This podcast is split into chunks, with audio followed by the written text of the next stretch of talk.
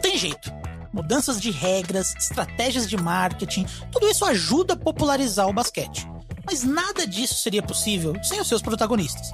São os jogadores que ditam para onde a NBA está caminhando, extraindo o máximo de eficiência possível nas regras pré-estabelecidas, ditando as tendências e comandando o show com as suas jogadas inacreditáveis em momentos icônicos. Você provavelmente tem um jogador preferido, e ele foi bastante importante no seu amor pelo basquete, certo? Você consegue pensar em qual foi o jogador que você mais gostou de ver jogar? Nós falamos no episódio 2 dessa série sobre alguns dos pioneiros que moldaram as bases do basquete que conhecemos hoje. Mas a NBA tem 75 anos de história, e de lá para cá mais de 4.300 atletas já atuaram e deixaram sua marca na liga de um jeito ou de outro.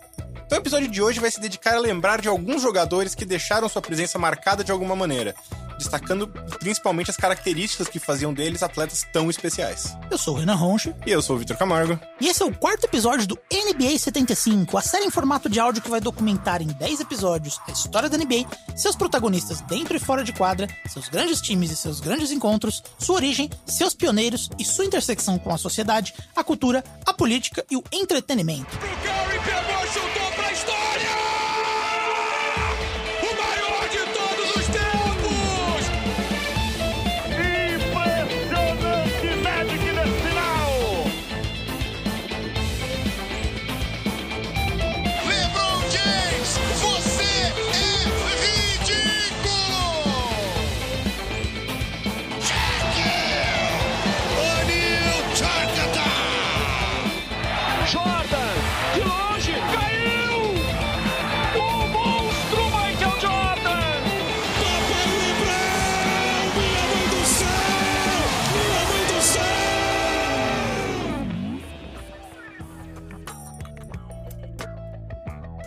Estrela da NBA significa mais do que apenas ser um atleta de alto rendimento.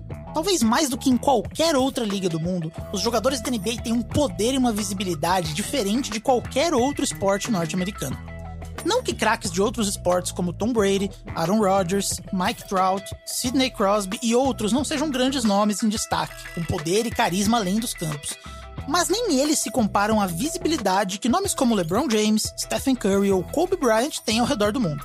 Existem bons motivos para isso. A história da NBA em especial foi conduzida não pelos donos de times ou pelos comissários, não por patrocinadores, mas sim pelos seus próprios jogadores e em grande parte por causa das questões sociais e raciais envolvendo seus anos formadores, que é uma história que a gente vai contar em outro episódio, uma geração inteira de superestrelas do basquete se viu em uma posição de usar essa plataforma que eles ganharam e essa voz que eles ganharam em um momento de grande comoção nacional onde seus semelhantes eram oprimidos e discriminados, até mesmo por lei, o que significou que desde muito cedo os jogadores da NBA estivessem em primeiro plano fora das quadras. E o fato disso ter acontecido logo nos anos formadores e mais importantes, mais definitivos da NBA, ditou o tom para todas as gerações que vieram depois. Então não é nenhuma surpresa que muitas das inovações e muitos dos caminhos que a liga tomou ao longo do tempo, dentro e fora de quadra, foram ditados pelos seus principais jogadores. No episódio de hoje, a gente vai fazer um pouquinho diferente nós selecionamos 10 jogadores que nós vamos dedicar um pouquinho mais da nossa atenção e entre eles, a jornalista Karine Nascimento vai contar um pouquinho sobre outros jogadores que foram envolvidos nesse mesmo período que esses atletas destacados. Nomes que tiveram um grande protagonismo dentro e muitas vezes fora das quadras. Essa não é uma lista definitiva dos melhores ou maiores jogadores da história da NBA, para deixar claro. Essa é apenas uma lista de nomes que nós selecionamos que nos ajudam a contar e desmembrar um pouco essa história do basquete nos Estados Unidos. Alguns nomes notáveis que já foram amplamente explorados em episódios passados estão de fora do episódio de hoje. Ainda nos anos 60, além de todos aqueles jogadores que já foram descritos no segundo episódio, havia um em especial que atuou sua carreira inteira pelo Lakers. E era um jogador tão bom e tão querido que a NBA resolveu tornar a imagem dele executando sua jogada mais clássica como o logo da liga e como permanece até hoje. Embora, é claro, a NBA nunca tenha admitido isso abertamente por questões comerciais. Estamos falando, é claro, de Jerry West, conhecido como o Logo. Two seconds, one second. West throws it up.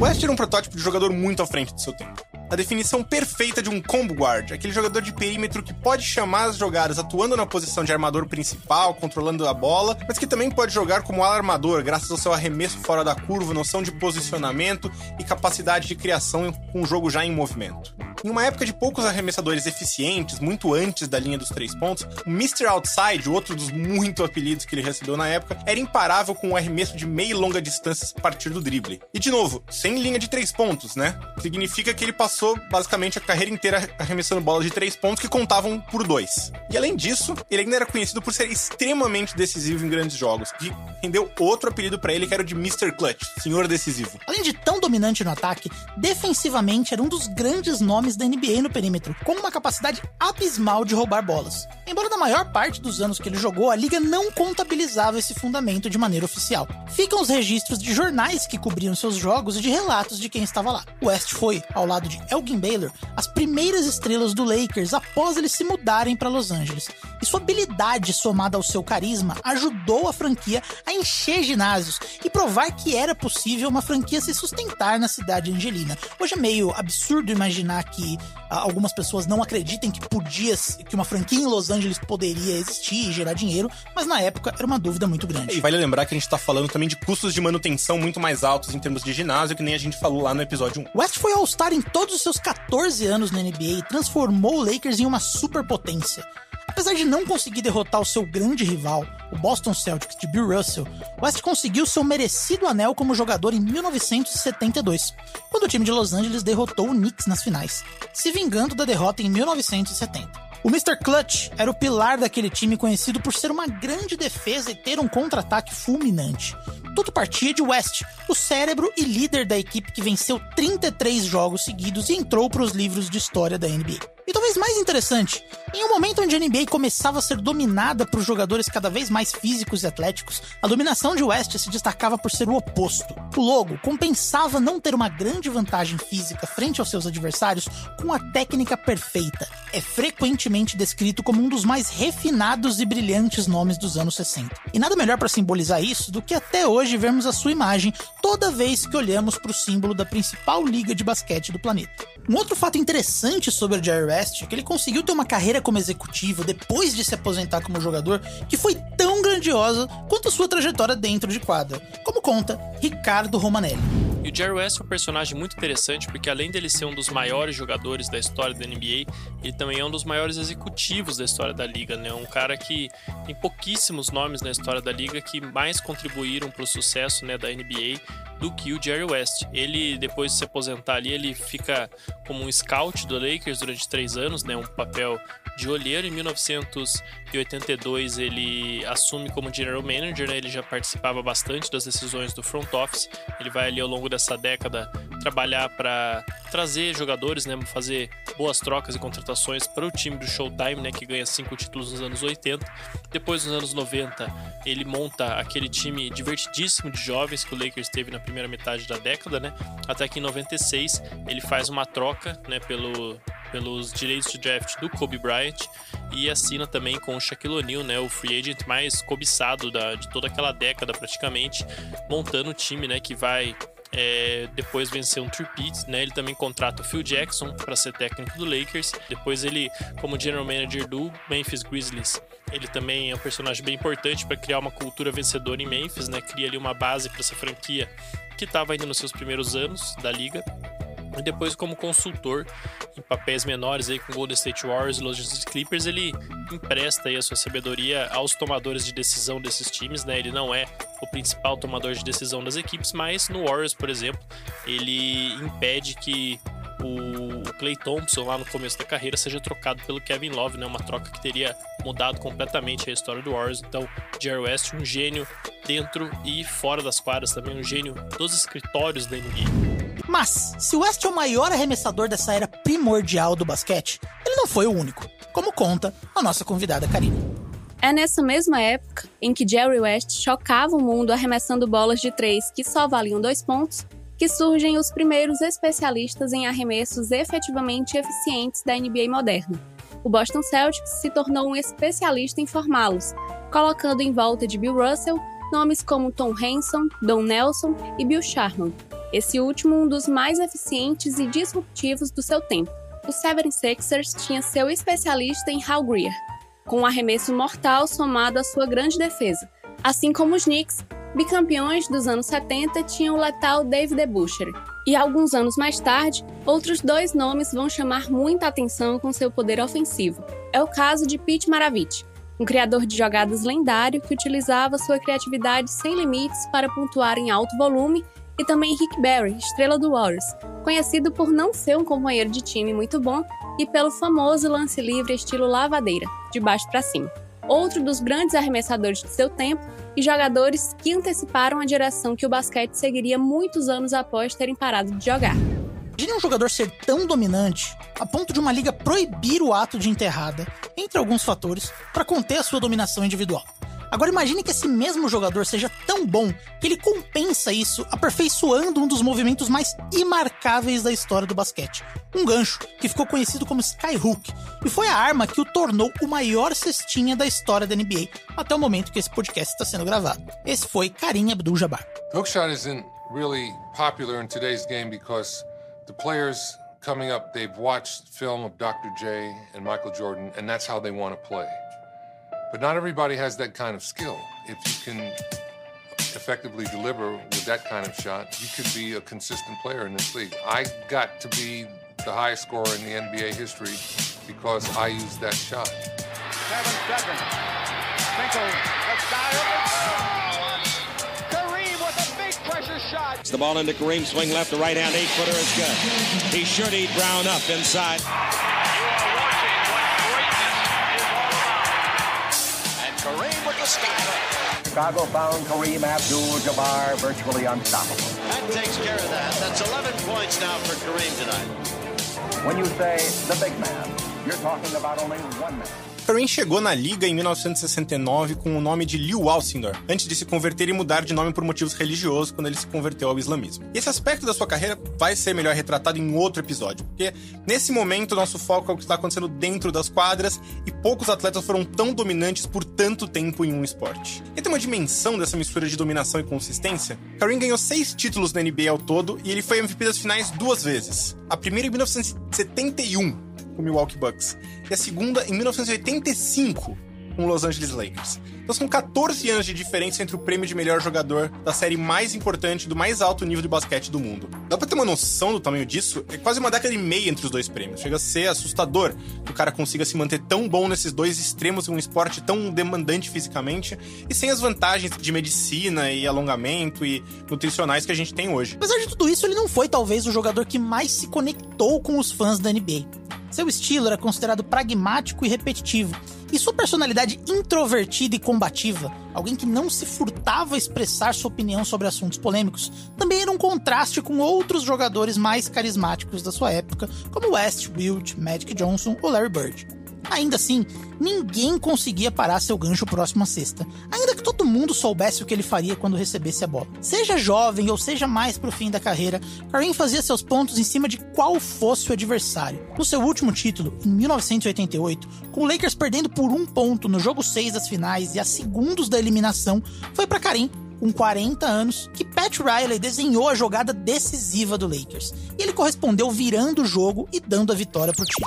No total, foram 20 temporadas da NBA, sendo All-Star em 19 delas. Jogou 6 anos no Milwaukee Bucks, onde foi o pilar de um dos grandes times dos anos 70 e trouxe o primeiro título da franquia em 1971. Buscando uma cidade que fosse mais condizente com suas crenças e luta fora de quadra, foi para o Los Angeles Lakers em 1975, onde pelos próximos 14 anos foi uma das figuras centrais do icônico período conhecido como Showtime. Kareem também foi eleito seis vezes o MVP da NBA, é nesse momento o maior pontuador da história da temporada regular da NBA, com mais de 38 mil pontos no total, e é um dos nomes mais reconhecidos da história do basquete. Aquele movimento clássico, Skyhook permanece para sempre associado a ele, porque embora outros jogadores tenham realizado, ninguém dominou com tanta maestria como o Kareem. É impossível contar sobre a história da NBA sem passar por esse jogador, sua importância e seu legado dentro e fora de quadra. Esse último, vale lembrar, vai vir em outro episódio. E além de tudo isso, Kareem talvez tenha sido o maior jogador da história da NBA nas telas de cinema, fazendo duas aparições icônicas em dois filmes muito famosos. O primeiro deles sendo no filme Jogo de Morte.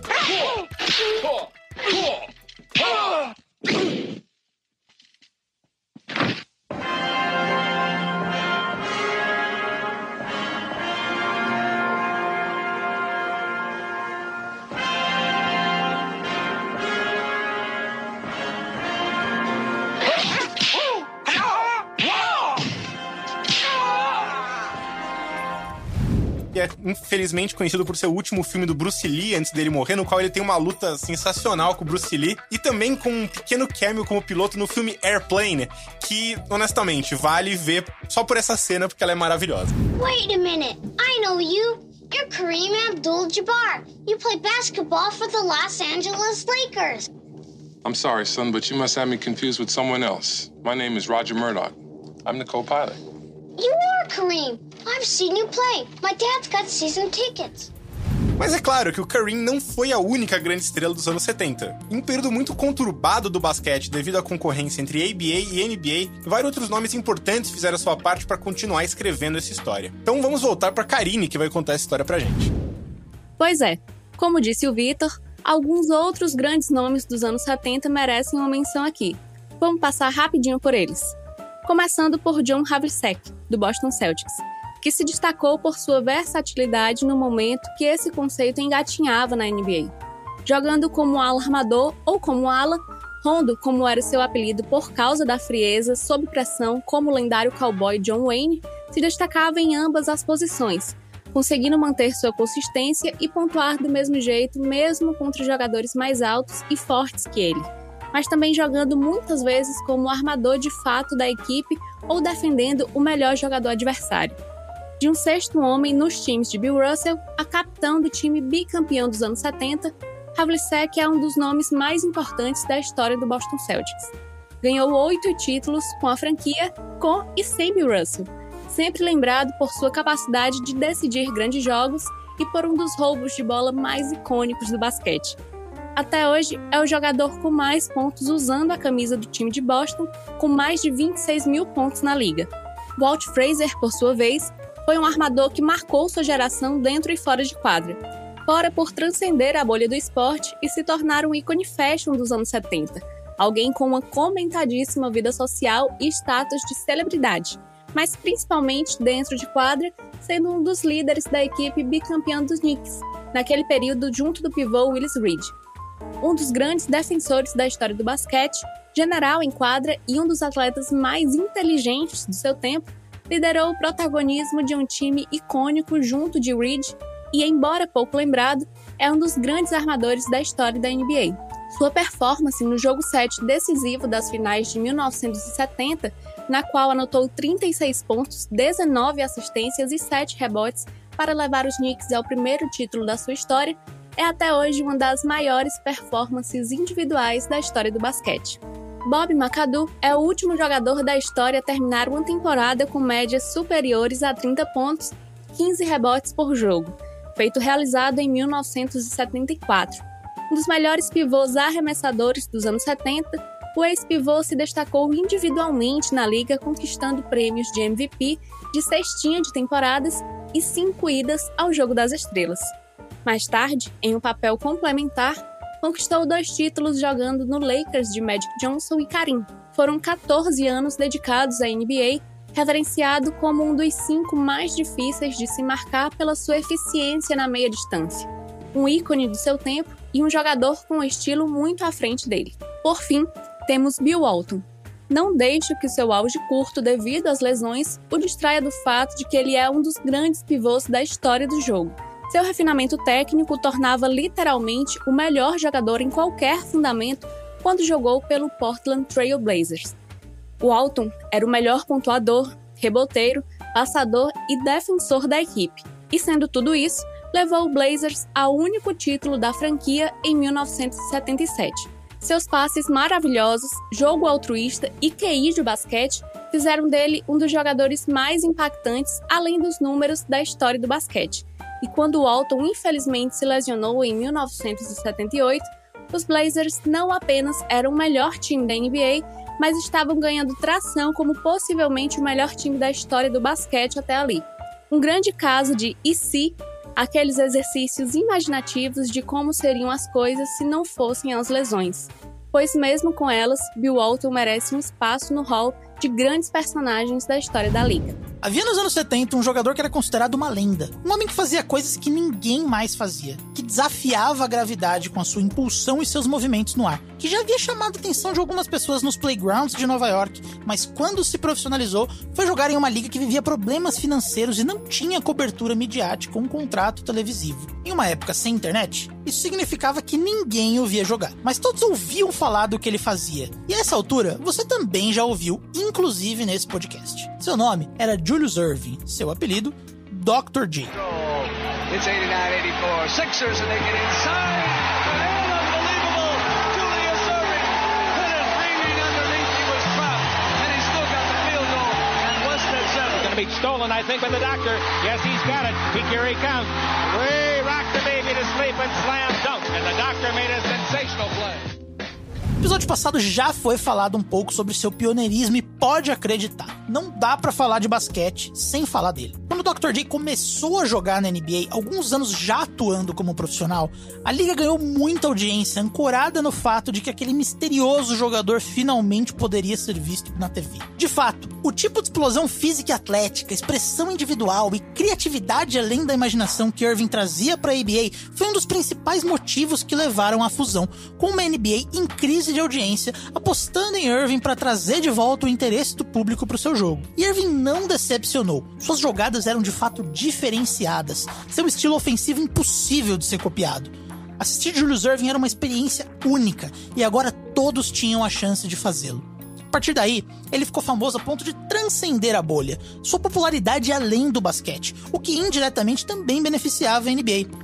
Irving talvez tenha sido o primeiro jogador a se tornar uma marca fora das quadras, aparecendo em revistas e propagandas e pavimentando o caminho para Magic, Jordan, Kobe, LeBron e muitos outros que vieram depois. Mas já aviso, não caia no erro de achar que o Julius Irving era só entretenimento sem substância, porque mesmo considerando só os feitos dentro de quadra, ele ainda figura entre os maiores jogadores da história inequivocamente. Em 11 anos de NBA, e aqui só falando de NBA, sem considerar os MVPs e as finais lá da ABA, Julius Irving levou o Philadelphia 76ers a quatro finais e até o seu último título até o momento que esse podcast está sendo gravado, em 1983. Protagonizou batalhas emocionantes contra o Blazers de Bill Walton, o Lakers de Magic Johnson e o Celtics de Larry Bird, três times icônicos daquela época. Especialmente nesse caso o Celtics, que era um grande rival na Conferência Leste, estavam sempre se cruzando nos playoffs. Suas jogadas mais famosas, como a lendária enterrada Rock the Baby, estão até hoje entre as mais reconhecíveis e fantásticas que o basquete já viu. E uma outra bandeja lendária passando por trás das cesta nas finais de 1980 e finalizando com um toque sutil dos escorrendo a bola pelos dedos, foi descrita pelo próprio Magic Johnson como sendo a jogada mais espetacular que eu já vi em uma quadra de basquete em toda a minha vida. He started walking in there. Got the ball in one hand. And we said, wait a minute, he's got to come down. There's no way he can stay in the air that long. It's 89-84. Sixers and they get inside. And unbelievable. Julius Irving. Durante quase 10 anos, Irving foi o rosto do basquete profissional norte-americano dentro e fora das quadras, sempre sendo a mistura perfeita de entretenimento e eficiência, como atestavam as inúmeras vitórias dos 76ers sob seu comando. E até hoje, quando pensamos na história da NBA, é impossível não relembrar a figura icônica que foi Dr. J. E mais do que isso tudo, é, a NBA também pôde perceber o quanto ele vendia. Né? A gente está falando de uma época que a NBA ainda não tinha é, nem sombra do sucesso televisivo que ia ter nos anos 80 e 90, mas já estava começando a sair da casca, né? E ali o Dr. G, naquele contexto da ABA também, é, começou a mostrar o que, que era você ser uma estrela com um estilo plástico de jogo. Era algo que é, nessa escala a NBA nunca tinha visto, né? Ele é muito famoso nos playgrounds de Nova York, era um cara muito, né? A NBA mesmo não promovia estrelas nessa época, promovia muito rivalidades regionais, promovia as franquias, e o, o Dr. J ele vai ser o primeiro cara que vai mostrar esse potencial para a liga. E aí isso vai criar um terreno aí, né, nos anos 80, depois quando chegarem ali Magic Johnson, Larry Bird, depois mais tarde Michael Jordan, a liga já vai ter, né, um, um mapa ali, né, vai ter já um caminho do que fazer com eles, devido muito aí a essa experiência com o Dr. J, né, que mostrou que uma super estrela do basquete poderia ser muito rentável para o esporte. Irving, é claro, não começou a sua carreira na NBA. Primeiro ele passou pela rival ABA, e quando ele veio para a NBA, só depois da fusão, ele veio como a maior estrela e principal nome do movimento. Mas Irving passa longe de ser a única estrela da ABA que repetiu seu protagonismo e dominação nessa nova liga. Um deles, inclusive, seria campeão com Irving no Philadelphia 76ers de 83, como o grande craque da equipe na frente até do próprio Julius Irving. Então, Karine, brilha. Além de Julius Irving, você já ouviu no episódio passado sobre outra estrela da ABA, David Thompson, que apesar de ter a carreira abreviada por uma grave lesão no joelho em 1979, ainda foi possivelmente o melhor ala armador da liga, entre a fusão e sua lesão. Mas muitos outros jogadores vindos da ABA ainda tiveram uma carreira de destaque na NBA. O principal deles foi Moses Malone, o que é curioso porque Malone não chegou a ser um astro da NBA. Considerado o primeiro jogador a pular a universidade e ir direto do colegial para os profissionais, Moses se profissionalizou na NBA e se tornou um dos melhores pivôs da história do basquete, embora seja pouco reconhecido como tal.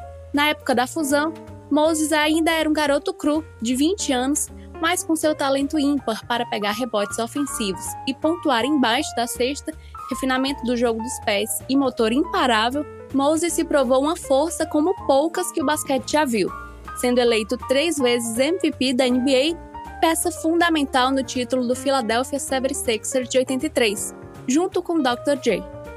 Também se destacou no Houston Rockets, onde levou o time a uma final da liga e até hoje está no panteão dos maiores reboteiros que o esporte já conheceu. Sua personalidade introvertida e aversão aos holofotes acabou custando a Moses seu lugar de direito entre os maiores da história no imaginário popular. Mas não deixe isso te enganar. Moses Malone foi muito, muito bom. Outro grande pivô vindo da liga rival foi Art Gilmore. Mesmo chegando na NBA depois do seu auge, tendo sido campeão e MVP da NBA, o gigantesco Gilmore se destacou pela sua consistência e eficiência jogando por Spurs e Bulls, indo a seis Jogos das Estrelas na nova liga.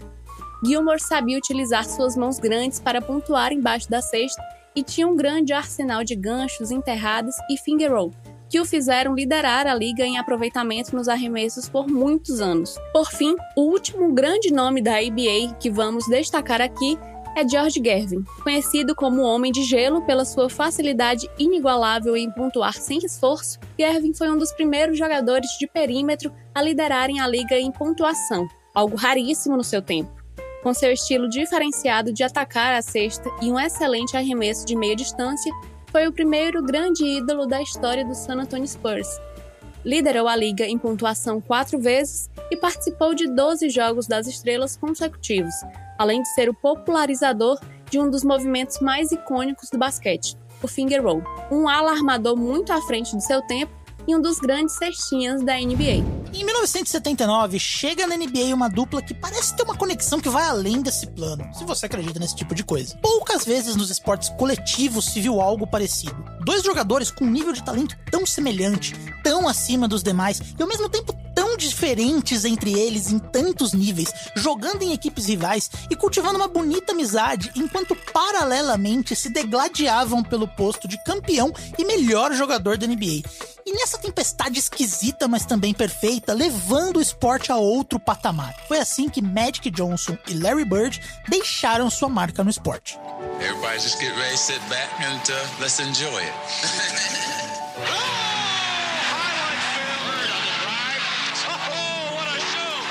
Magic Johnson played with a mission. Larry Bird, one more impossible shot after the other. Now that's a steal by Bird. Underneath the DJ We would do anything to win. Johnson over Parrish. He hits it. It's over, and the most valuable player is Magic Johnson. The Boston Celtics are the NBA World Champions. I'm really proud to receive this award. Once you're considered the best, you want to stay there. Larry Bird at the buzzer. Three-pointer. Yes!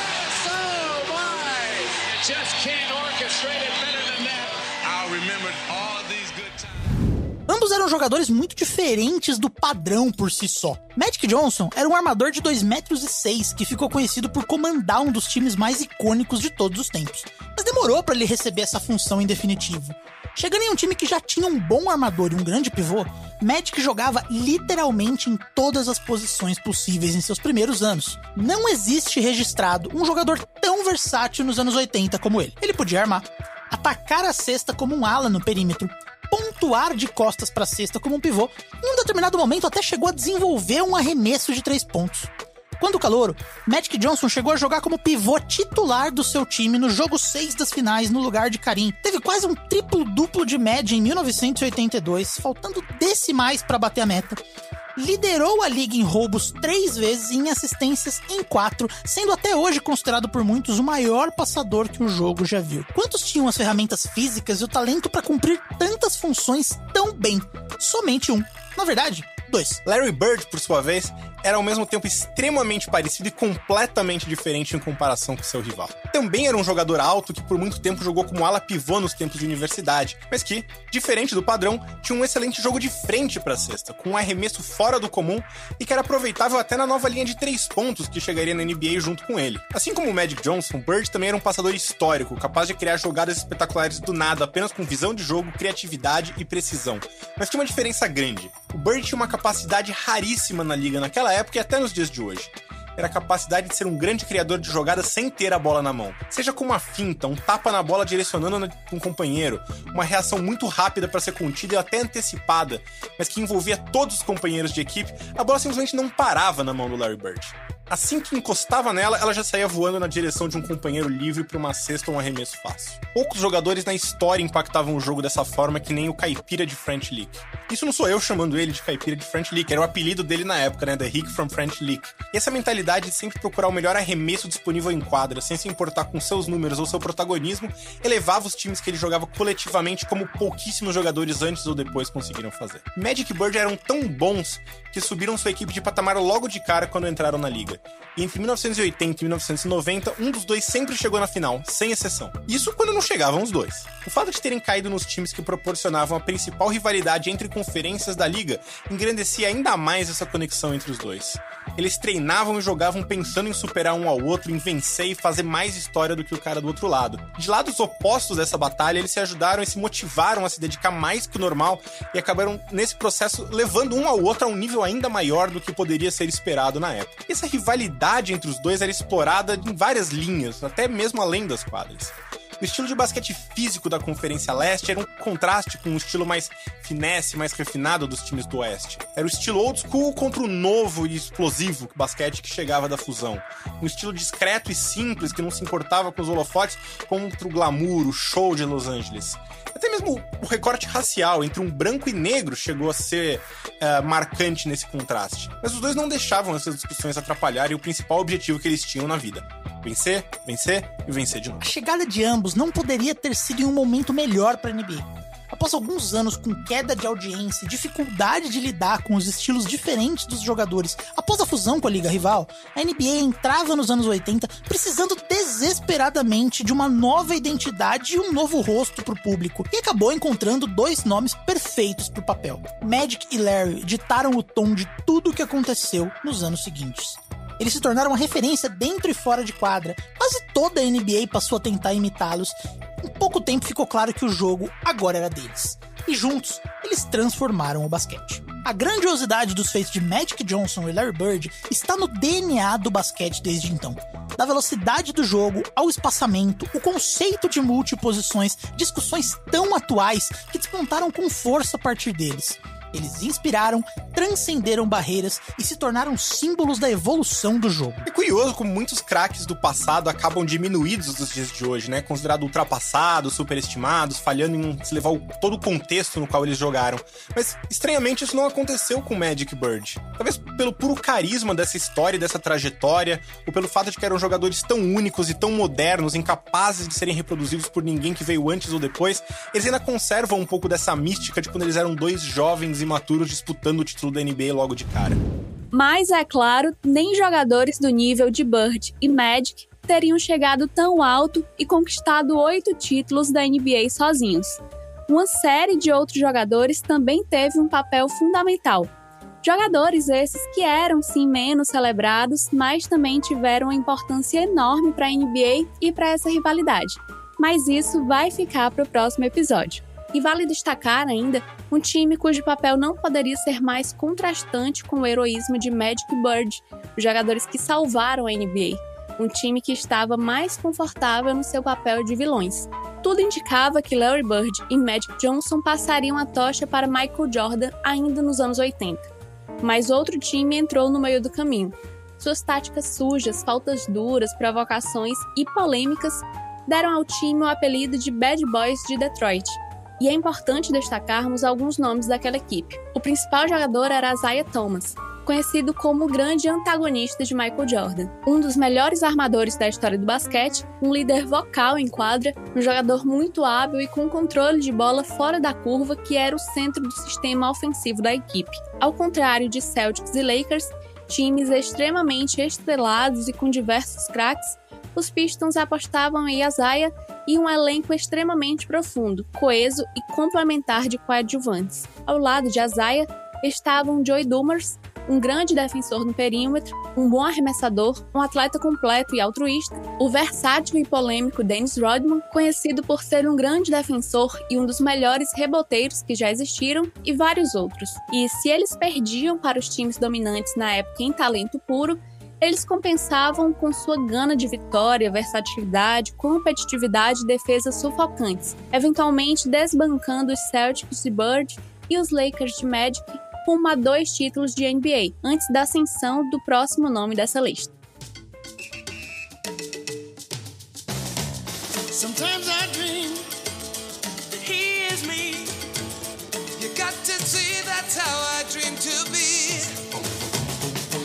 I dream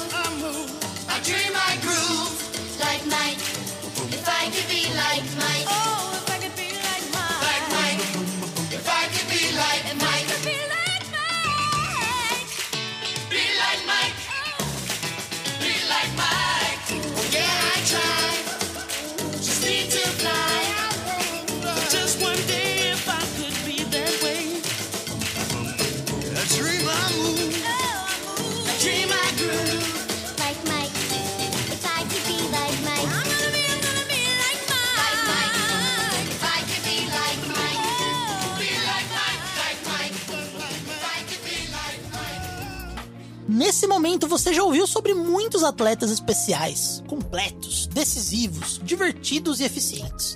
Outros ainda estão por vir, e muitos deles merecem superlativos que envolvem os termos maior da história, histórico e tantos outros. Então eu faço uma pergunta pra você. No meio de tanto talento, tanta competitividade, como é possível alguém se sobressair como o maior de todos, quase como uma entidade do jogo?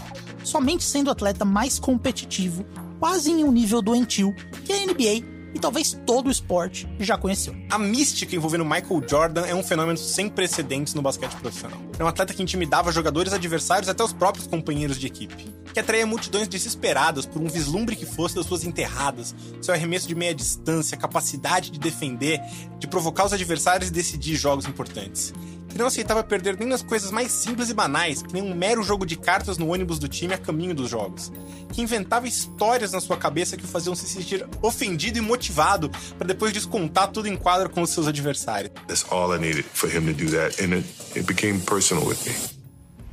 Que tipo de pessoa faz isso, né?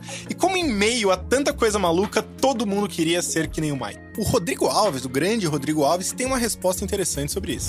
Quando ele começa a ganhar, e quando aquele, aquele Chicago Bulls se forma, fica para mim uma impressão nítida de que ele não vai perder nenhum título mais na carreira. Que ele vai ganhar sempre, todo ano. Isso no segundo título para mim já estava claro. Quando o Chicago ganha do Portland, chega no ano seguinte, eu, eu, eu acho que a, a final de 93 contra o Phoenix é muito marcante para mim, eu sofri muito, mas eu tinha certeza absoluta que o Chicago ia ganhar aquela final. E, e, eu nunca mais tive isso com nenhum outro jogador. Todos queriam ser como Michael Jordan, porque a partir de um determinado momento, a percepção que se tinha sobre ele é que ele era invencível. Em qualquer jogo que seja, em qualquer situação, todo mundo sabe o que ia acontecer. E ninguém podia parar. Jordan daria um jeito de vencer. Quer uma prova disso? Durante a sua carreira, ele jogou 27 séries de playoffs que o Chicago Bulls entrou como favorito na série, segundo a mídia especializada e segundo o basquete que eles estavam jogando. O resultado foram 27 séries que Michael Jordan saiu vitorioso. Ele nunca perdeu para uma zebra. A história de Davi derrubando Golias, do underdog, jamais funcionou com ele. Na trajetória dele, Golias sempre vence. Foram seis títulos de NBA, nenhuma derrota em finais, sendo que todas elas foram marcadas de alguma forma por momentos ou atuações lendárias do camisa 23. Durante o seu auge como jogador, entre 1991 e 1998, Michael Jordan perdeu apenas uma série de playoffs. E foi depois de passar dois anos longe da NBA jogando beisebol e voltando em cima da hora para os playoffs. Em condições normais, ninguém venceu Michael Jordan no auge. Ele derrotou o Lakers de Magic Johnson, o Pistons de Isaiah Thomas, o Suns de Charles Barkley, o Jazz de Stockton e Malone, o Knicks de Patrick Ewing, o Magic de Shaquille O'Neal e qualquer outro desafiante imprudente o suficiente para se colocar entre Jordan e o topo da montanha. Jordan também causou uma revolução cultural no basquete, né? um tema que será retratado com mais detalhes em outro episódio, mas ainda assim é importante entender aqui para construção da narrativa mítica em torno do Michael Jordan. A popularidade dele transcendia o mundo dos esportes, né? pegando aquela tocha acendida pelo Julius Erving, Magic Johnson e levando para um nível sem precedentes na história dos esportes. Ele estampava o rosto em caixas de cereal, propagandas de fast food, refrigerantes, de artigos esportivos.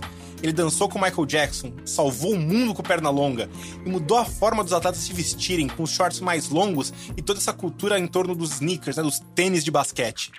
Sua fama era tão grande que ao invés das pessoas conhecerem o Jordan pela NBA para depois acompanharem o que ele fazia fora das quadras, era essa persona e essa marca fora das quadras que trazia novos torcedores para a NBA. Sob qualquer ótica possível, existia uma NBA antes e uma NBA depois de Michael Jordan. Michael Jordan era um fenômeno tão grande que há quem diga que ele era o rosto mais conhecido dos Estados Unidos entre 90 e 93.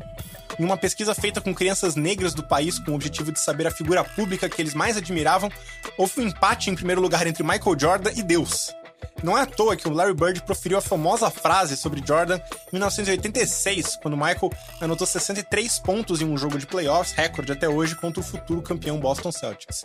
Disse Larry Bird: Eu vi Deus em quadra hoje, disfarçado de Michael Jordan. Essa pausa que ele fez em 93, no seu auge físico, para ir jogar beisebol, não fez o mito diminuir. Na verdade, muito pelo contrário. Ele só cresceu entre 96 e 98, quando o jogador, que era o Michael Jordan, evoluiu para ainda algo mais frio, mais cruel, mais preciso do que a primeira versão. Quase como um assassino dentro de quadra. Ele veio ao tom mais técnico, mais decisivo, demonstrando menos emoção do que nunca.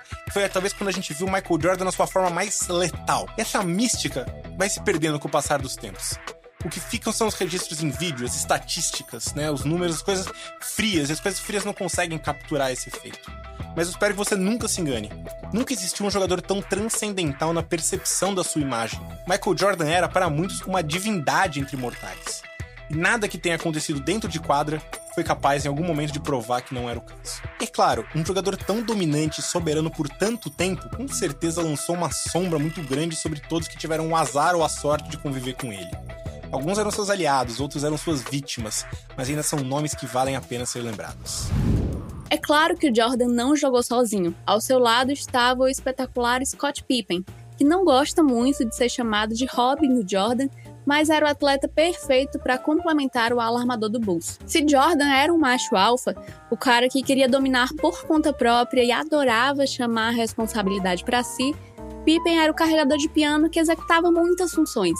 Ajudava a criar jogadas, podia marcar o melhor jogador de perímetro do time adversário, puxava contra-ataques e era uma ameaça ofensiva constante que impedia aos adversários concentrarem todos os seus esforços em segurar o Michael. O ala podia dominar jogos e ser o responsável direto por vitórias, como podia também executar apenas o papel de supervisor e garantir que o resto do time estava no lugar certo, fazendo a coisa certa. Pippen era ao mesmo tempo o armador de fato dos Bulls e o seu principal defensor, uma força física dos dois lados da quadra e um dos atletas mais altruístas, versáteis e coletivos que o basquete já viu. MJ pode ser um deus entre mortais, mas ele não ganharia seis títulos sem Scott Pippen. Além dele, e alguns patamares abaixo, MJ contou também com a ajuda de seu ex-rival de Detroit, Dennis Rodman, e toda a sua versatilidade defensiva, ainda que em fim de carreira, além de muitas peças complementares importantes como Horace Grant, Ron Harper, B.J. Armstrong,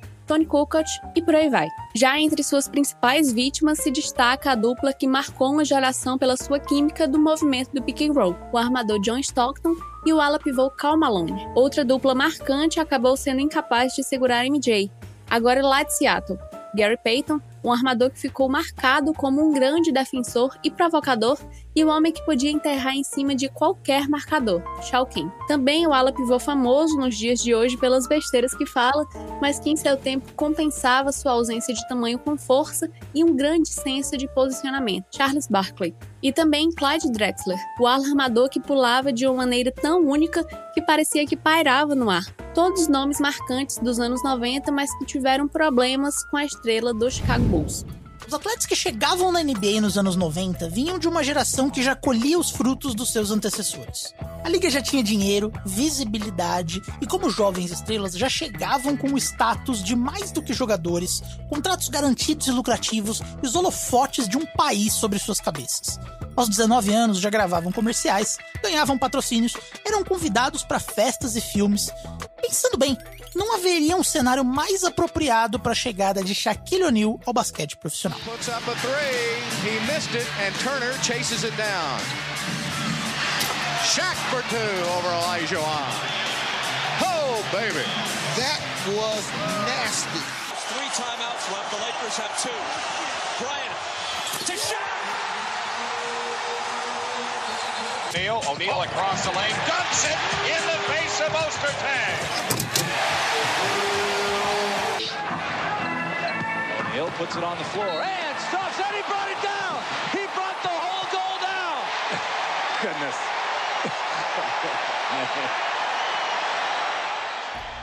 Shaq era, acima de tudo, apaixonado por sua imagem pública desde cedo, gravando filmes, discos de rap, se dando apelidos, aparecendo em eventos da maneira mais espalhafatosa possível.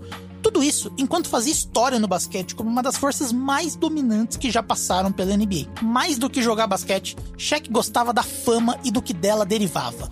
Mas ao mesmo tempo, essa fama também estava diretamente ligada ao que o Shaq era dentro das quadras. Shaq chegou em Orlando e se tornou um ícone em um time novo, fundado em 1990. A velocidade de puxar contra-ataques e impulsão de um jogador de perímetro somado em um jogador tão forte e grande que quebrava o suporte das tabelas, o apelido Superman não podia representar melhor Shaquille O'Neal em seus tempos de Orlando. Ele era diferente, único, dominante, carismático e polarizador. E ainda assim não era a melhor versão de si mesmo. Foi no Los Angeles Lakers que o pivô sacrificou parte dessa sua velocidade e explosão em prol de se tornar mais forte, mais pesado e, portanto, mais difícil de se marcar embaixo da cesta. O resultado foi um pivô dominante fisicamente como não se via desde o auge de Wilt Chamberlain nos anos 60. Uma força da natureza que não encontrava adversários à sua altura, que tentavam parar com cotoveladas, faltas propositais e outros truques que só temporariamente adiavam o inevitável. Shaq iria se sobressair e dominar o jogo da forma que ele quisesse. Ou pelo menos é o que ele faria nos anos que ele realmente se dedicou fielmente ao basquete. Como o Shaq estava constantemente se focando em outras coisas, né? filmes não tão bons quanto os do Kareem, carreira de rap, onde ele chegou a ser disco de platina, e chegava até a frustrar técnicos e companheiros de time. Ele aparecia fora de forma nos treinamentos, às vezes parecia desinteressado, e aí no minuto seguinte ele era o pivô mais dominante que o esporte já viu. E o Danilo Castro, junto com o Firu, fala um pouco sobre ele. E o Shaq ele trouxe uma alegria pro jogo, né? Que ele sempre foi um cara muito divertido, por vezes até fanfarrão. Cara, o Shaquille O'Neal, eu amo ele. Eu tenho, eu tenho para mim muito claro que esse é um cara que, se tivesse se dedicado, ele ia ser o GOAT, assim, mas o GOAT num nível indiscutível. Ninguém ia discutir se ele é o GOAT ou não. É, ele ia ser o 1 e depois a gente ia ver se é LeBron, se é Michael Jordan, se é Kareem, se é sei lá quem. Mas ele tinha, ele era o pacote completo, né? ele era um nível de dominância absurda, é, com técnica, com refinamento. E não era só a capacidade de pontuar, né? O Shaq também era um excelente passador. Aliás, muito subestimado nesse quesito. O volume de assistências até não era alto, é simplesmente porque marcações duplas ou triplas não eram suficientes contra ele. Ele ainda dava um jeito de pontuar, pegar rebotes, controlar a partida e, se fosse possível, e geralmente era, atropelar todo mundo no processo. A dominação individual do pivô do Lakers foi a grande história dos primeiros anos da NBA pós-Michael Jordan. Quatro títulos, 15 anos como All-Star e duas tabelas quebradas depois, o pivô foi eternizado como outro dos grandes nomes da posição 5, essa que revelou tantas lendas do basquete e talvez tenha o panteão mais rico de craques até hoje quem viu jogar não esquece esse jogador tão icônico, que ficou imortalizado no Brasil com a voz de Van Zimmerman. Mas se os anos 90 são considerados a era de ouro dos pivôs da NBA, não foi apenas por causa de Shaq e a sua personalidade maior do que a própria vida. Muitos outros grandes nomes fizeram sua fama nesses anos, batalhando como dinossauros titânicos pela supremacia no garrafão. E é essa história que a Karine vai nos contar agora. Apesar do grande nome dos anos 90 ser inquestionavelmente Michael Jordan e sua aposentadoria ser sucedida pelo ápice de Shaq, o período é marcado pelo auge de outros grandes pivôs da história do basquete. É o caso de Hakim Olajuwon, um dos atletas mais completos que já existiu. Um pivô que marcou a época com seu trabalho de pés, a sua capacidade de passar a bola e principalmente o seu domínio defensivo, tudo ao mesmo tempo. Nos anos em que Jordan esteve jogando beisebol, The Dream ainda ganhou dois títulos com o Rockets enfrentando diretamente e vencendo seus grandes adversários da posição, estabelecendo assim como o dono da liga na ausência de Jordan e o melhor pivô da sua geração. Também é o momento de Patrick Ewing, outro grande pilar defensivo, líder de um time intenso e provocador do New York Knicks, que somou à sua força bruta um excelente jumper e jogo ofensivo de frente para a cesta. E também David Robinson, o almirante, um pivô que talvez não tenha recebido os devidos créditos pelo seu talento especial em meio a tanta competitividade, em parte por causa da enorme competição que enfrentou na época, em parte por causa do massacre que sofreu nas mãos de Olajuwon, e em parte também por ter sido futuramente ofuscado por outro pivô dos Spurs, Tim Duncan. Mas não se deixe enganar. Robson era um exímio defensor, em velocidade e na meia quadra, enquanto podia simultaneamente dominar o garrafão adversário com seu jogo ofensivo. Ainda é possível apontar jogadores da posição que se destacaram nesse período, como de Kemba Mutombo, uma grande força defensiva, quatro vezes eleito melhor defensor da NBA, e ainda Alonso Mourning, um pivô baixo que compensava com seu excelente jogo de velocidade. Dá para entender por que, que existe tanta gente com saudade do basquete dos anos 90, né? Mesmo com a explosão de Shaq, havia quem pensasse que haveria para sempre um vazio nunca mais preenchido quando Michael Jordan se aposentasse. Seus movimentos plásticos, sua personalidade altamente competitiva, seu poder de decisão em grandes momentos, essa combinação de atributos era única e as novas gerações nunca mais veriam alguém assim. É nesse contexto que um garoto da Filadélfia jogando em Los Angeles ganha ainda mais notoriedade. Kobe Bryant.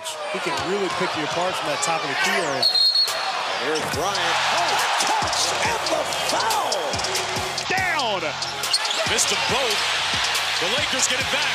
Bryant, Kobe, Butter, tied at 95. There's Kobe. He'll slam it. 86-84. Jack out of control. And Kobe will take it away. The three. Yes! 73 vitórias pro Golden State. Olha o Kobe pra virar o jogo! Kobe Bryant vira o jogo pro Los Angeles Lakers a 31 um segundos do final. 58 pontos e contando inacreditável! Você certamente já ouviu as histórias.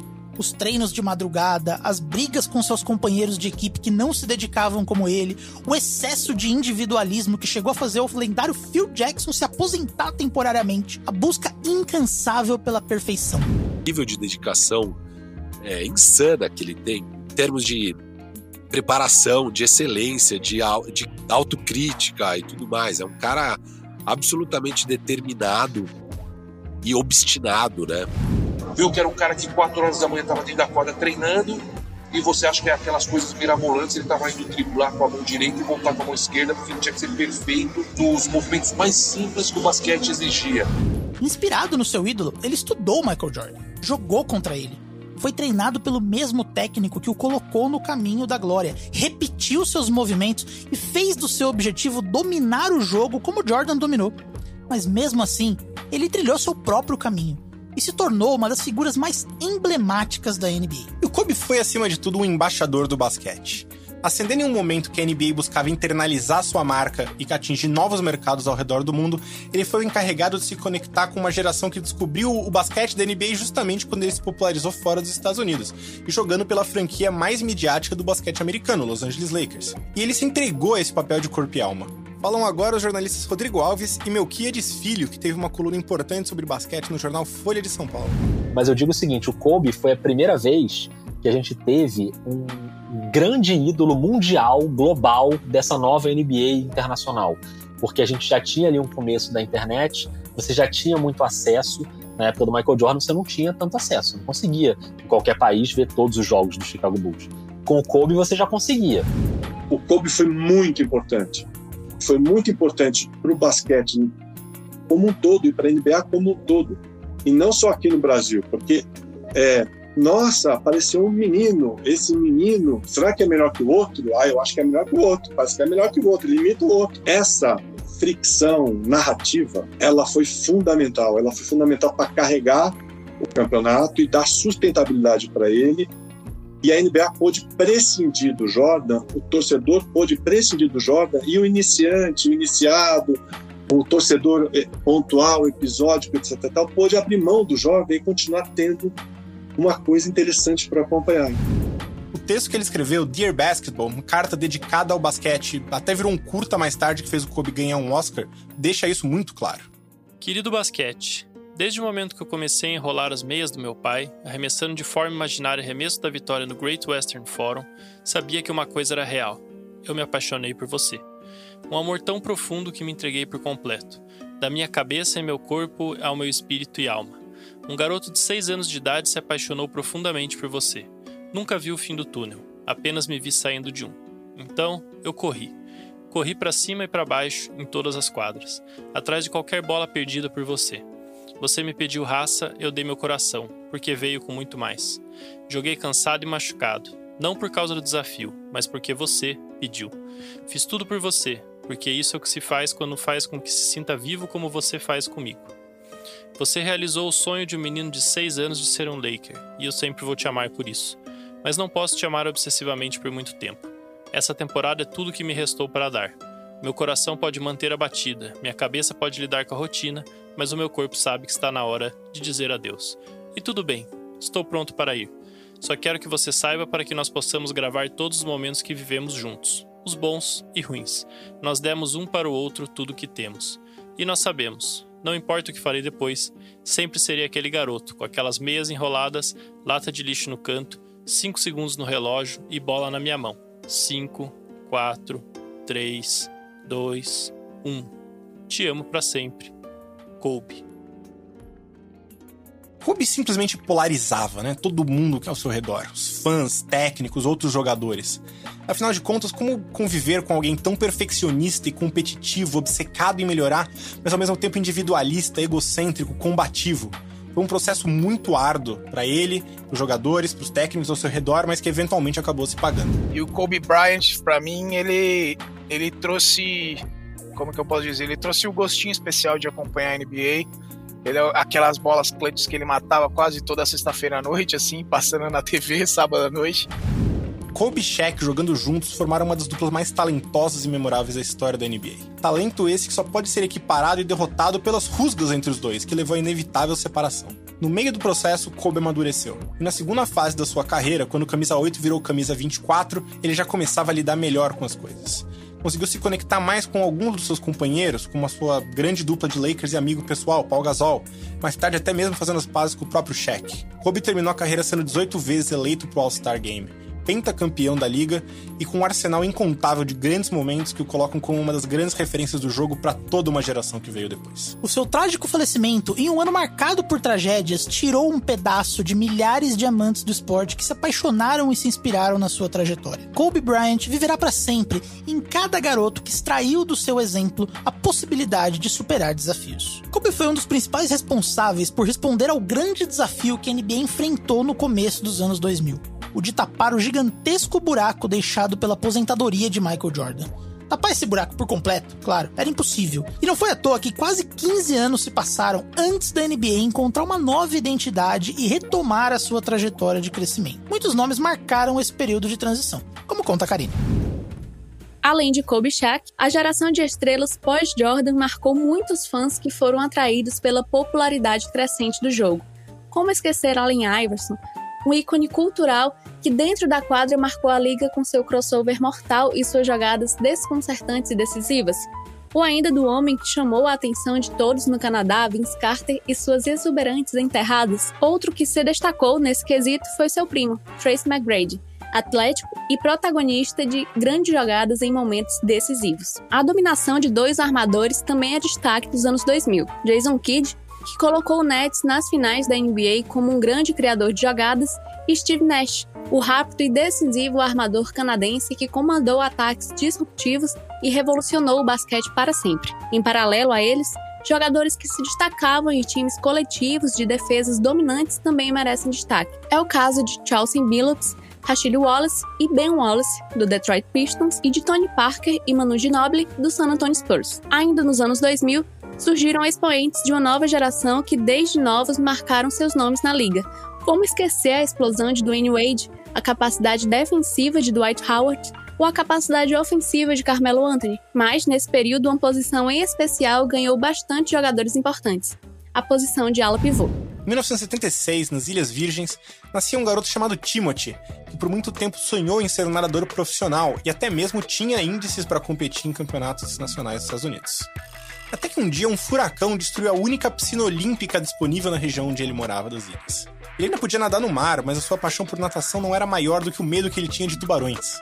Ao invés disso, ele passou a praticar o esporte que o seu cunhado praticava, que envolvia jogar uma bola laranja em uma cesta bem alta.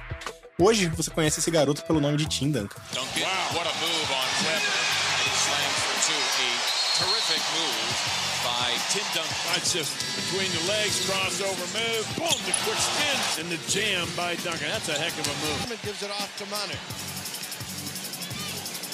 Tim Duncan, unbelievable! And that time he tells Lamar Odom, you're just too small. James.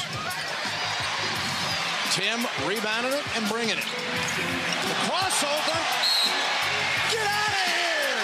Tim Duncan strolling down the lane. Got to find a way to stop Duncan. He is off uh, in a big time way with nine already. Quem não viu ele jogar e abre o YouTube para procurar os grandes lances da carreira dele pode ter um pouco de dificuldade em entender o que fazia dele tão especial. São jogadas burocráticas, muitas vezes simples, sem a plasticidade e o espetacular que marcaram nomes como Jordan, Kobe ou Magic. Mas se você tem dúvida, eu te explico. A ausência de plasticidade talvez seja parte do que tornou o Duncan um jogador diferenciado. A sua genialidade vem justamente dessa simplicidade, de fazer o básico com a maior perfeição possível. Pois poucos atletas da sua geração conseguiam ser tão eficientes com o mínimo possível de futilidades. Era quase um jogo invisível, como o pilar central de um arranha-céu.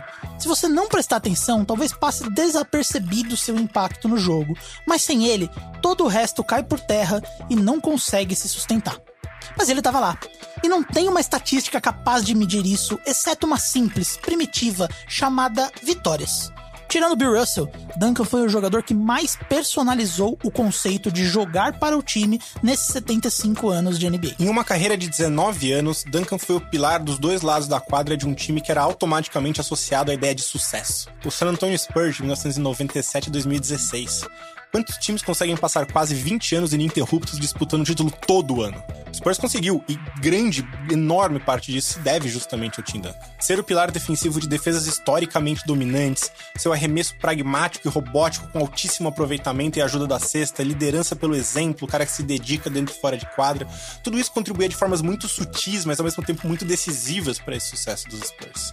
A ausência de expressões faciais do Duncan chegou a ser motivo de piada na internet, mas ele não se portava porque ele nunca pareceu ligar para aquilo que estava distante do essencial. E não é à toa que ele recebeu um apelido perfeitamente adequado ao seu estilo de jogo, né? The Big Fundamental.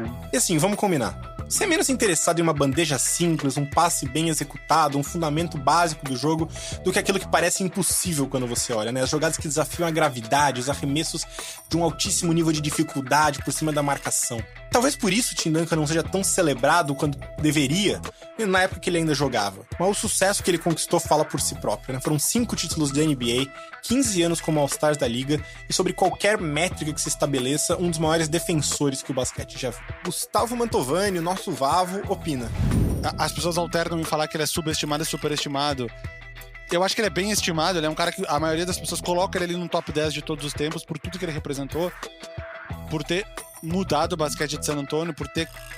E, e, não foi numa sequência, foi ao longo de um período muito grande. Isso mostra a consistência dele, né? Um cara que, que foi muito bem em, em, no título de 99 e um cara que foi muito bem no título de 2014, tipo, 15 anos depois, né? Então, um cara com uma carreira muito sólida.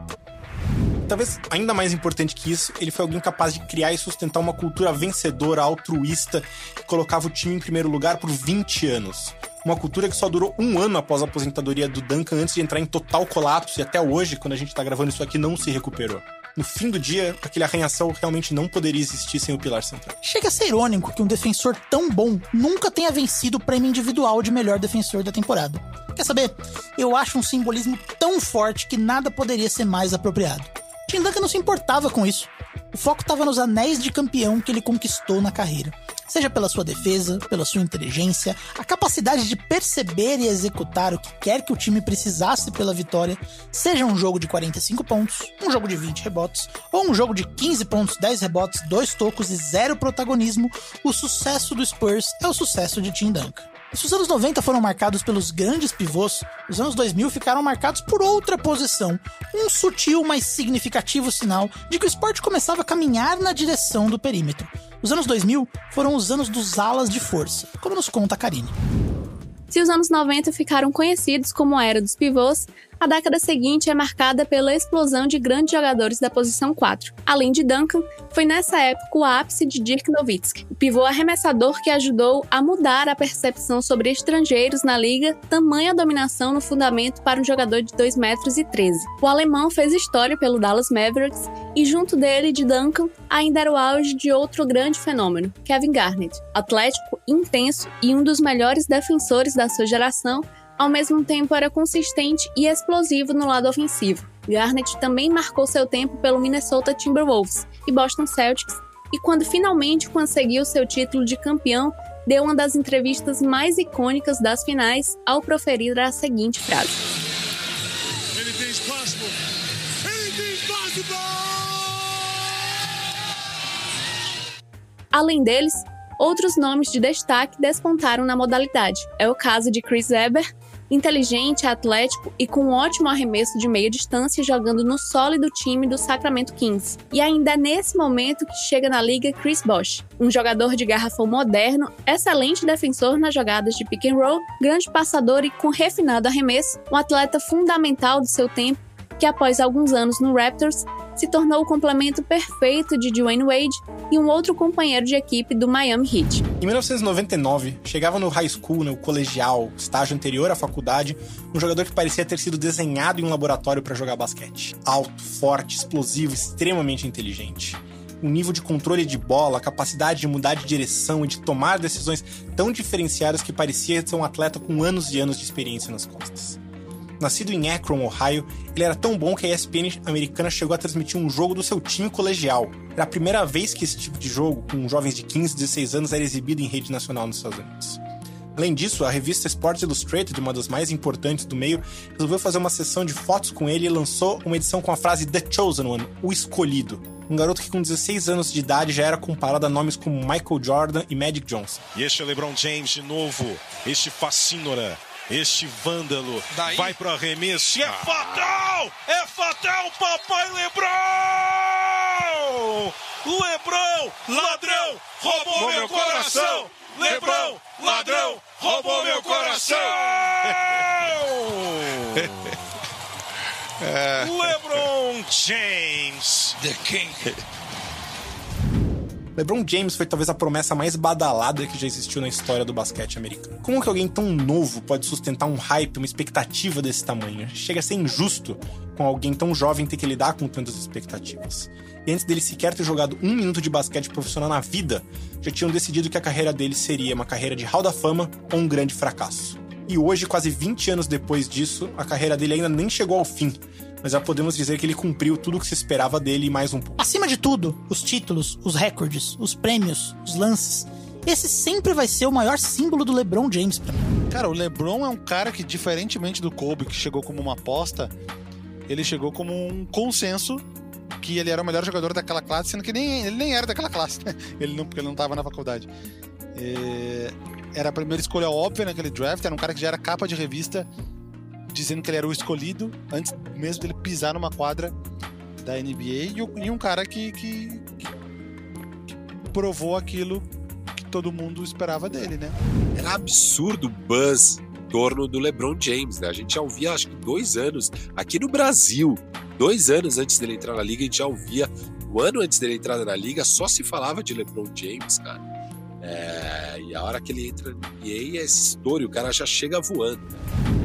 Alguém que carregou todas as expectativas do mundo nos ombros e de alguma forma conseguiu não apenas atender, mas superar todas elas. Toda a atenção que LeBron sempre recebeu automaticamente polarizou tudo que envolve o nome dele. Pessoas o amam e o odeiam a troco de absolutamente nada. Chegar na NBA intitulado de rei, de escolhido, ter seu nome colocado ao lado do Jordan, o foco que veículos de mídia davam em tudo que ele fazia. E ainda assim, não faltou trabalho, foco e dedicação para o rei. Ele amadureceu, acertou, errou, evoluiu e cimentou seu legado como um dos maiores atletas da história da modalidade. E por mais diferenciado que ele sempre tenha sido, o LeBron parece sempre estar melhorando algum aspecto do seu jogo. Depois de entrar na liga, ele melhorou seu controle de bola com a mão esquerda, melhorou seu arremesso, melhorou sua defesa ele continua tão fisicamente impecável e diferenciado mesmo com 37 anos de idade continua performando no mais alto nível da NBA. É, acho que é o jogador mais completo de basquete que já pisou numa quadra de basquete, assim, é muito completo. Ele pegou, acho que o, o, o, o blueprint ali, né, a, a, o desenho deixado pelo Magic Johnson e elevou a outro patamar completamente. Né? Eu acho que ele bebe muito mais da fonte do Magic Johnson do que a do Jordan. São 19 anos como All-Star e contando. Quatro títulos com três times diferentes. Chegou no Miami Heat em 2011 prometendo desencantar e ganhar múltiplos títulos, e foi lá e cumpriu. Talvez não três, ou quatro, ou cinco, ou seis, ou sete, como disse na sua apresentação, mas dos títulos que sem dúvida serão lembrados pelo resto das nossas vidas e muito além. Ele voltou para o Cleveland Cavaliers para cumprir a promessa de dar um título ao time que o selecionou em 2003, uma cidade de Cleveland marcada pelo fracasso esportivo, e conseguiu isso quando virou as finais de 3 a 1 para 4 a 3 contra o time que mais venceu jogos na história da NBA. Prometeu honrar o legado de Kobe no Lakers, foi campeão com a equipe meses após seu falecimento precoce. E por mais que as expectativas em cima dele sempre sejam as mais altas possíveis, as mais impossíveis que se pode imaginar, ele insiste em cumprir todas elas e ir atrás da próxima. LeBron também foi protagonista de uma geração de jogadores muito mais empoderados, que se sentem livres para defender suas ideias e lutas sociais sem medo de represálias. Um tema que, novamente, será retratado melhor em um episódio futuro.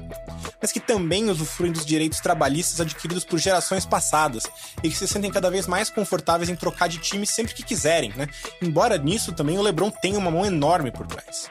O The Decision, programa onde ele se pronunciou ao vivo em qual time jogaria a partir da temporada de 2010, foi transmitido ao vivo para todo mundo e mudou para sempre a dinâmica de poder dos jogadores dentro dos times na NBA. Como a gente pode esquecer um momento tão icônico na história do esporte? The answer to the question everybody wants to know. LeBron, what's your decision? Um, in this fall, man, this, this is very tough. Um, in this fall, I'm going to take my talents to South Beach and um, join the Miami Heat. Miami Heat. That was the conclusion you woke up with this morning. That was the conclusion I woke up with this morning. LeBron também é um dos jogadores mais completos que já existiu. Um grande pontuador que ainda pode tomar o posto de Karim como o maior cestinha da história da temporada regular da NBA.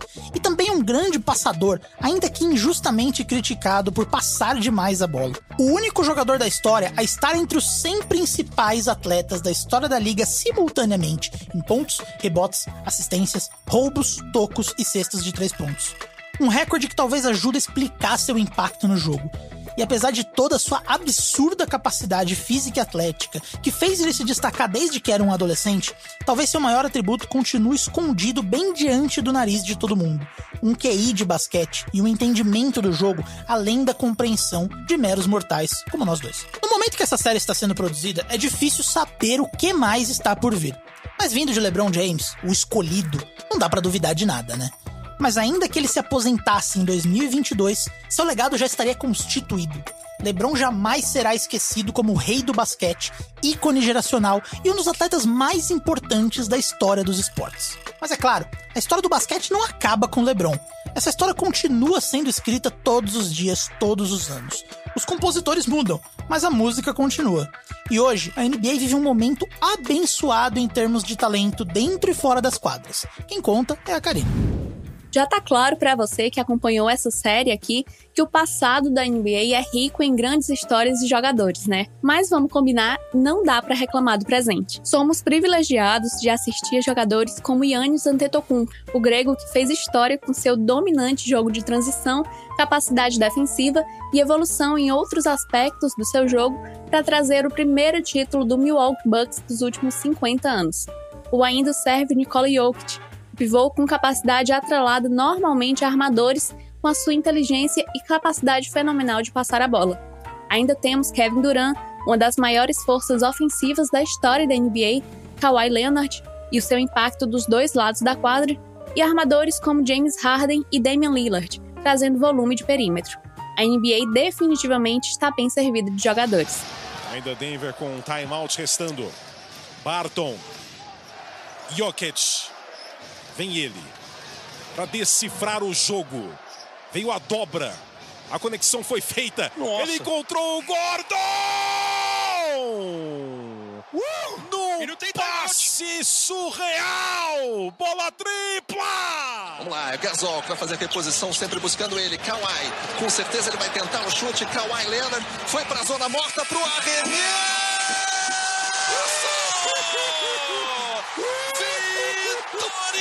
Espetacular do Toronto! Com drama, com choro! Que vitória do Toronto com Kawhi Leonard! Um lance mágico! Kevin Durant.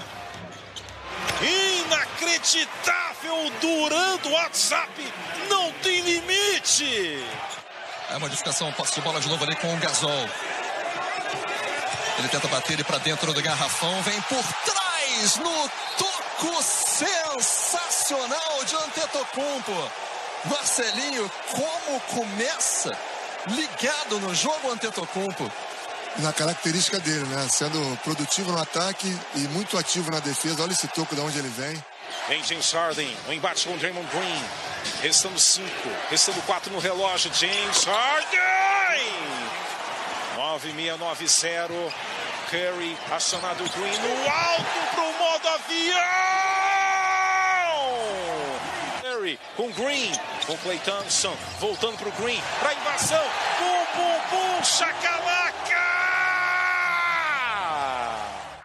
Na mesma cidade, na verdade, no mesmo hospital que nasceu LeBron James em Akron, Ohio, nasceria alguns anos depois um outro pioneiro do basquete, que até levanta algumas perguntas se Akron, Ohio, não seria a Hawkins indiana do mundo real. O homem que recentemente assumiu um posto que lhe parece muito adequado.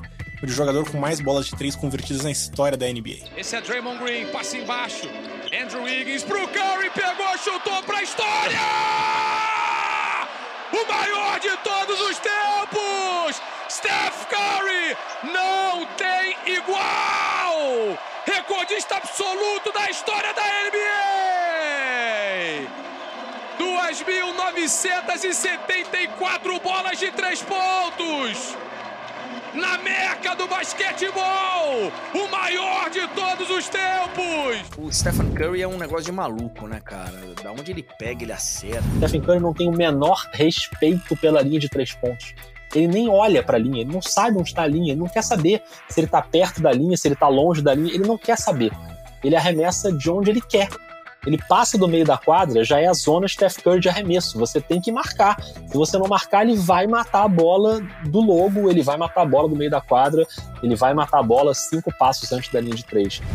Stephen Curry não fez a NBA inteira passar a chutar mais de três pontos sozinho. Você já ouviu sobre isso no episódio passado. Mas ele é um personagem fundamental dessa história. O Golden State Warriors dos últimos anos constituiu um sistema ofensivo que funciona essencialmente com muita movimentação sem a bola e baseado no volume do perímetro. E o que torna tudo tão especial e faz tudo se encaixar de um jeito tão perfeito é a capacidade do Stephen Curry de quebrar a defesa sem sequer encostar na bola, simplesmente pelo fato dele existir em quadro. Basquete, em essência, é um esporte muito simples. Um jogador força uma situação de vantagem sobre seu marcador. Se a ajuda vier, ele passa a bola e seu time tem uma vantagem numérica. Se não vier, ele mesmo pontua. E se Shaq e Wilt fizeram isso com sua dominação no garrafão, forçando os adversários a manter dois ou três jogadores embaixo da cesta, ou se Jordan e Kobe faziam isso batendo qualquer um a partir do drible atacando a cesta, Curry faz diferente. Seu estilo de jogo força as defesas a espaçarem os seus jogadores para defender uma área maior da quadra. E eles sabem que se Curry tiver o mínimo de espaço, ele vai castigar com fogo da linha dos três pontos estão determinados a evitar isso. Quando o Curry dá um passo pro lado, não é apenas o seu marcador que o acompanha, é o time inteiro do adversário. E Curry, mais do que qualquer outro jogador da história da NBA, aprendeu a usar isso para criar as melhores situações possíveis para os seus companheiros em quadra. Essa atenção e movimentação do armador abre espaço para mais oportunidades além da conta, seja em transição ou na meia quadra, de uma maneira impossível de ser copiada ou imitada e que muitas vezes passa até desapercebida de tão sutil o que é. Curry consegue dominar um jogo como poucos da história conseguiram, e isso sem sequer encostar na bola. Essa dominação tão fora do padrão, fora do que nos acostumamos, até mesmo do que achávamos ser possível no basquete, é parte do motivo que, em pleno 2022, com três títulos e dois MVPs nas costas, Stephen Curry ainda possa ser subestimado pelo grande público. Além disso, Stephen Curry não é só um arremessador perigoso, embora ser o melhor de todos os tempos no fundamento ajude bastante. Mas ele também é um grande criador de jogadas, muito inteligente, muito rápido, muitas vezes se aproveitando da forma que seus defensores temem seu arremesso para infiltrar e criar novas alternativas de jogo. E dá pra perceber a infinidade de preocupações que as defesas adversárias precisam ter contra esse cara, né? Jogadores tão disruptivos assim tendem a ser incompreendidos no começo, e foi assim também com o Stephen Curry. Ele era visto quando ele chegou na NBA como um jogador pequeno, incapaz de lidar com defesas mais físicas da NBA, com grandes chances de não dar certo nas ligas principais. Mas o seu talento, sua dedicação e até um timing adequado, porque o timing é importante em qualquer circunstância possível, para alguém que apostasse no seu impacto aconteceu o Golden State Warriors apostou no brinquedinho assassino, como apelidou Romulo Mendonça, e não se arrependeu por isso nem um segundo. E Curry também é um jogador ainda em atividade, portanto os feitos dele ainda não estão completos, ainda tem mais por vir. Mas seja como for, a NBA nunca mais será a mesma depois dele, tampouco a forma como pensamos, analisamos e entendemos basquete.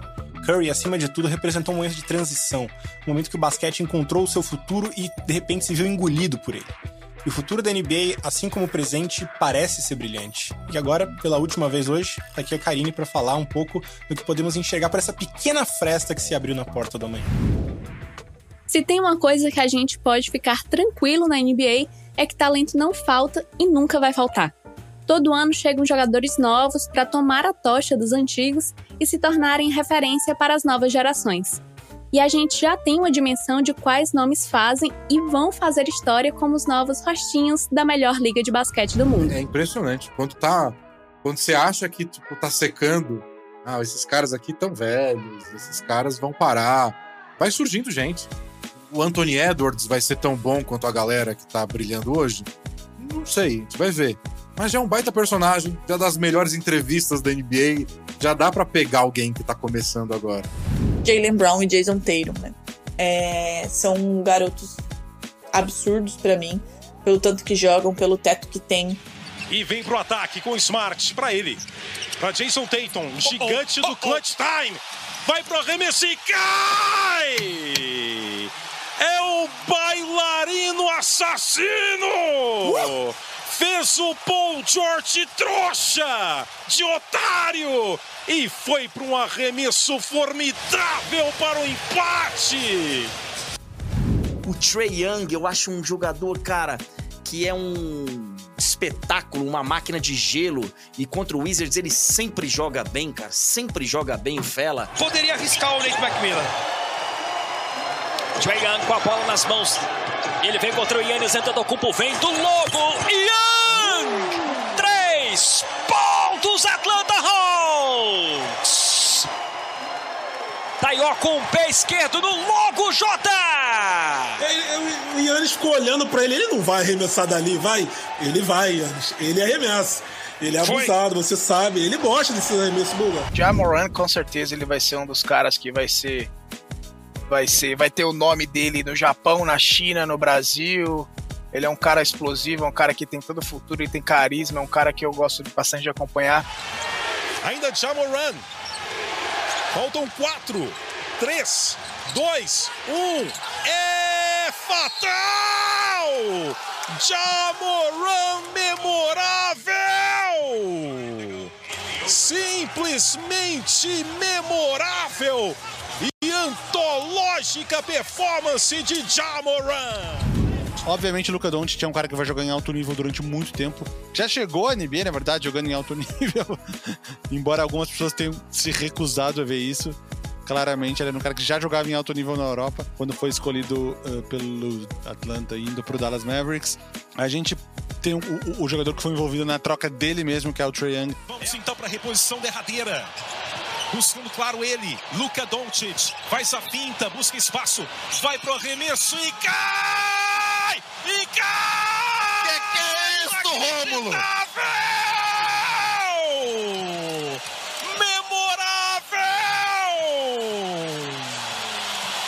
Surreal!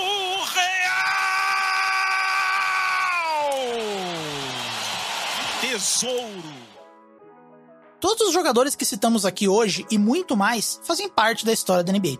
Mas o basquete é um jogo coletivo e grandes jogadores não são o bastante para vencer sem grandes times que maximizem a sua eficiência dentro de quadra. Esse é o tema do próximo episódio.